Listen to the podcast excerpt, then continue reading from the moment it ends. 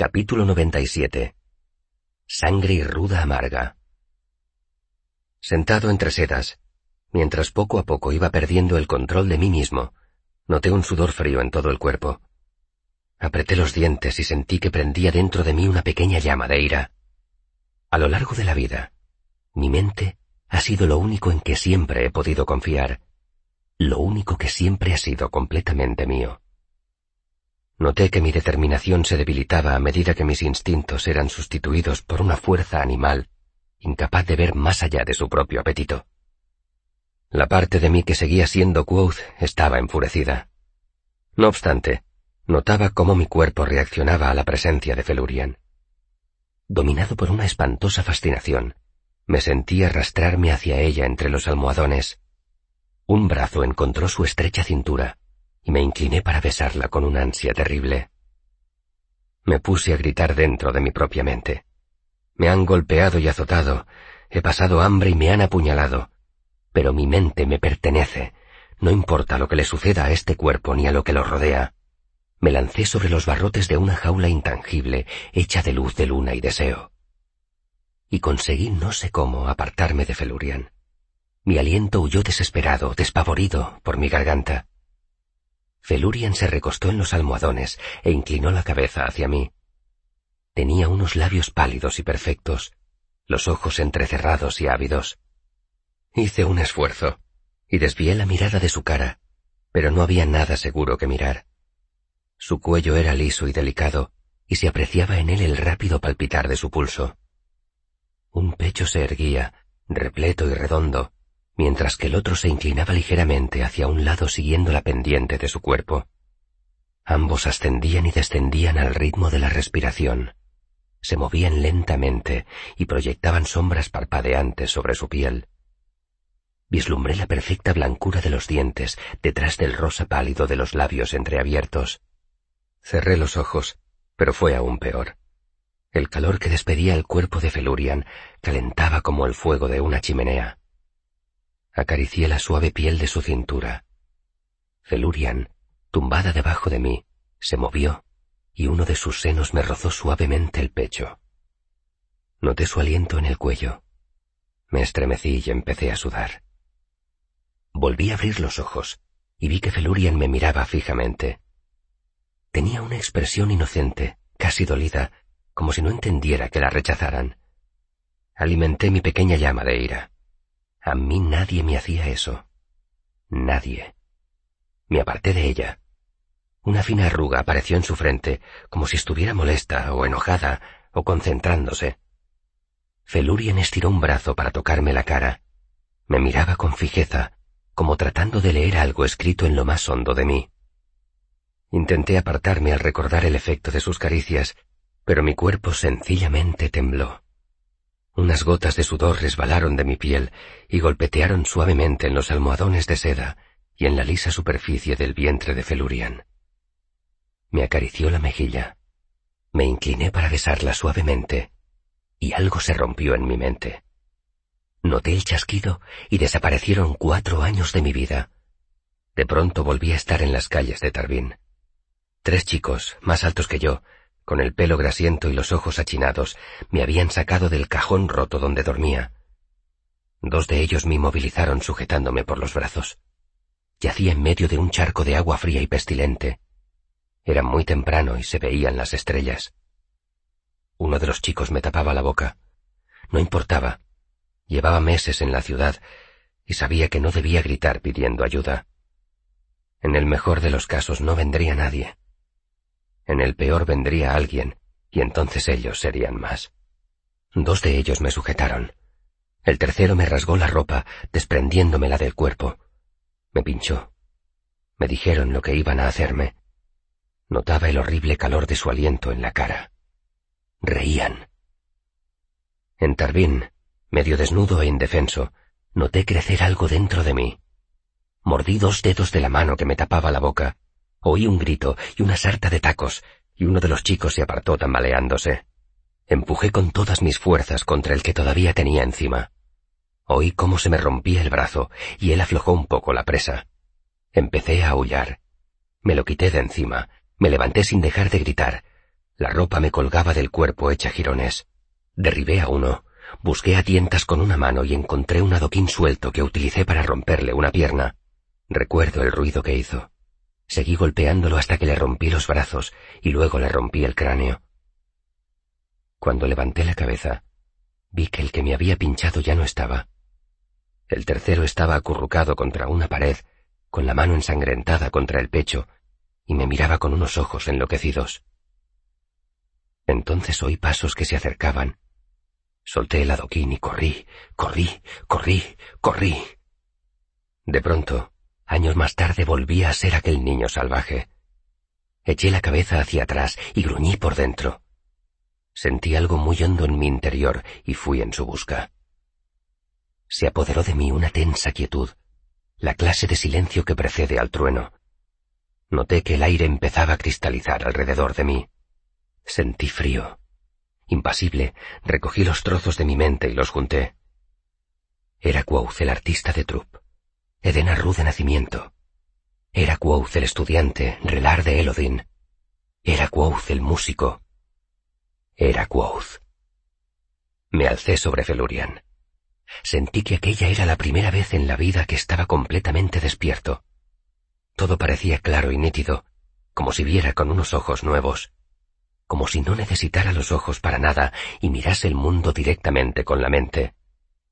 La mente dormida comprendió vagamente una parte de mí. Ya no duerme, pensé, y sonreí. Miré a Felurian, y en ese momento la comprendí entera, de los pies a la cabeza. Felurian era un ser fata. No le preocupaba el bien y el mal. Era una criatura de puro deseo, como un niño. A los niños no les preocupan las consecuencias, tampoco a una tormenta repentina. Felurian parecía ambas cosas y ninguna. Era arcaica, inocente, poderosa, orgullosa. ¿Era así como Elodin veía el mundo? ¿Era aquella la magia de la que hablaba? Nada de trucos ni secretos, sino magia como la de Taborlin el Grande, había estado allí siempre, pero no había sabido verla hasta entonces. Era hermosa. Miré a Felurian a los ojos y el mundo se amansó y se ralentizó. Sentí como si me hubieran sumergido bajo el agua y como si me hubieran extraído el aliento. Por un instante brevísimo, me quedé aturdido y petrificado, como si me hubiera caído encima un rayo. El momento pasó y todo empezó a moverse de nuevo.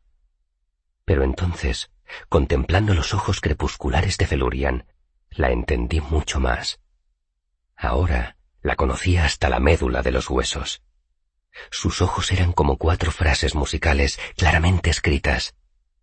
De pronto, la canción de Felurian ocupaba mi mente por completo. Inspiré y la canté con cuatro notas contundentes. Felurian se incorporó. Se pasó una mano ante los ojos y pronunció una palabra afilada como un cristal roto. Noté un dolor como un trueno en la cabeza. La oscuridad parpadeó en la periferia de mi visión. Noté un sabor a sangre y a ruda amarga. El mundo volvió a cobrar nitidez y me sujeté antes de caer. Felurien arrugó el ceño, se enderezó, se levantó, con expresión resuelta dio un paso. De pie no era tan alta ni tan terrible. Su cabeza me llegaba a la altura de la barbilla. Su cabello oscuro descendía como una cortina de sombra y liso como un cuchillo hasta la curva de sus caderas. Era delgada y pálida y perfecta. Jamás he visto un rostro tan dulce, una boca tan hecha para besar. Ya no fruncía el ceño. Tampoco sonreía. Tenía los labios relajados y entreabiertos. Dio otro paso el simple movimiento de su pierna era como una danza, el natural desplazamiento de su cadera fascinante como un fuego. El arco de su pie descalzo era más sensual que nada que yo hubiera visto en mi corta vida. Otro paso. Una sonrisa plena e intensa. Felurian era hermosa como la luna. Su poder la envolvía como un manto, estremecía el aire, se extendía tras ella como un par de inmensas alas invisibles. Yo estaba tan cerca que podía tocarla, Sentía su poder que hacía temblar el aire. El deseo se alzó alrededor de mí como una tormenta en el mar. Felurian levantó una mano. Me tocó el pecho. Me estremecí. Me miró a los ojos y en el crepúsculo que estaba escrito en ellos volví a ver las cuatro tersas frases de la canción. Las canté. Salieron de mí como pájaros que echan a volar. De pronto mi mente se despejó de nuevo. Inspiré y guardé los ojos de Felurian en mis ojos. Volví a cantar, y esa vez me sentí lleno de furia. Grité aquellas cuatro notas contundentes. Las canté tersas, blancas y duras como el hierro, y al oírlas sentí que el poder de Felurian temblaba y se hacía añicos, dejando en el aire solo dolor e ira. Felurian dio un grito sobresaltada y se sentó, tan bruscamente que fue casi una caída. Recogió las piernas hacia el pecho y se acurrucó, observándome con los ojos muy abiertos, asustada. Miré alrededor y vi el viento. No como vemos el humo o la niebla, sino el propio viento siempre errátil. Era familiar, como el rostro de un amigo olvidado. Reí y extendí los brazos, maravillado de su forma cambiante. Ahuequé las manos y eché mi aliento en el hueco que formaban. Pronuncié un nombre. Moví las manos y tejí mi hálito, vaporoso y sutil. Creció envolviendo a Felurian. Entonces formó una llamarada plateada que la atrapó en el interior de su nombre cambiante. La mantuve allí, por encima del suelo. Ella me observaba, asustada e incrédula. Su cabello oscuro danzaba como una segunda llama dentro de la primera. Entonces supe que podía matarla. Habría sido tan sencillo como lanzar una hoja de papel al viento. Pero esa idea me asqueó, y pensé que sería como arrancarle las alas a una mariposa. Matarla sería destruir algo extraño y maravilloso. Un mundo sin Felurian sería un mundo más pobre. Un mundo que me gustaría un poco menos. Habría sido como romper el laúd de Ilien. Habría sido como quemar una biblioteca, además de poner fin a una vida. Por otra parte, estaban en juego mi vida y mi cordura. Al fin y al cabo, el mundo también parecía más interesante conmigo en él. Pero no podía matarla.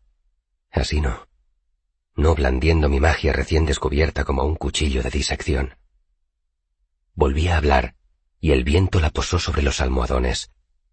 Hice un movimiento rápido con la mano, y la llama plateada en que se había convertido mi aliento se transformó en tres notas de una canción rota que se perdieron entre los árboles. Me senté.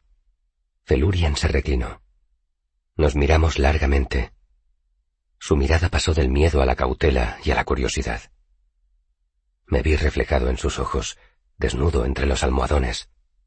Llevaba mi poder en la frente como una estrella blanca. Entonces empecé a notar un desvanecimiento, un olvido. Me di cuenta de que el nombre del viento ya no llenaba mi boca, y cuando miré alrededor solo vi aire. Intenté permanecer aparentemente sereno, pero me sentía desposeído, como un laúd al que han cortado las cuerdas me abrumó una pena que no había sentido desde la muerte de mis padres. Vi un leve resplandor alrededor de Felurian y comprendí que estaba recuperando su poder. Lo ignoré mientras luchaba desesperadamente para conservar algo de lo que había aprendido. Pero era como intentar sujetar un puñado de arena. Si alguna vez habéis soñado que volabais y os habéis despertado consternados por haber perdido esa habilidad, intuiréis cómo me sentía. Fue desvaneciéndose poco a poco hasta que no quedó nada. Me sentí vacío por dentro y dolido como si hubiera descubierto que mi familia nunca me había querido. Tragué saliva para deshacer el nudo que se me había formado en la garganta. Felurian me miró con curiosidad. Seguía viéndome reflejado en sus ojos, pero la estrella de mi frente no era más que una motita de luz. Entonces empecé a perder también la nítida visión de mi mente dormida. Miré alrededor desesperado, intentando memorizar aquella visión. Pero la perdí. Agaché la cabeza, en parte por el dolor que sentía, y en parte para ocultar mis lágrimas.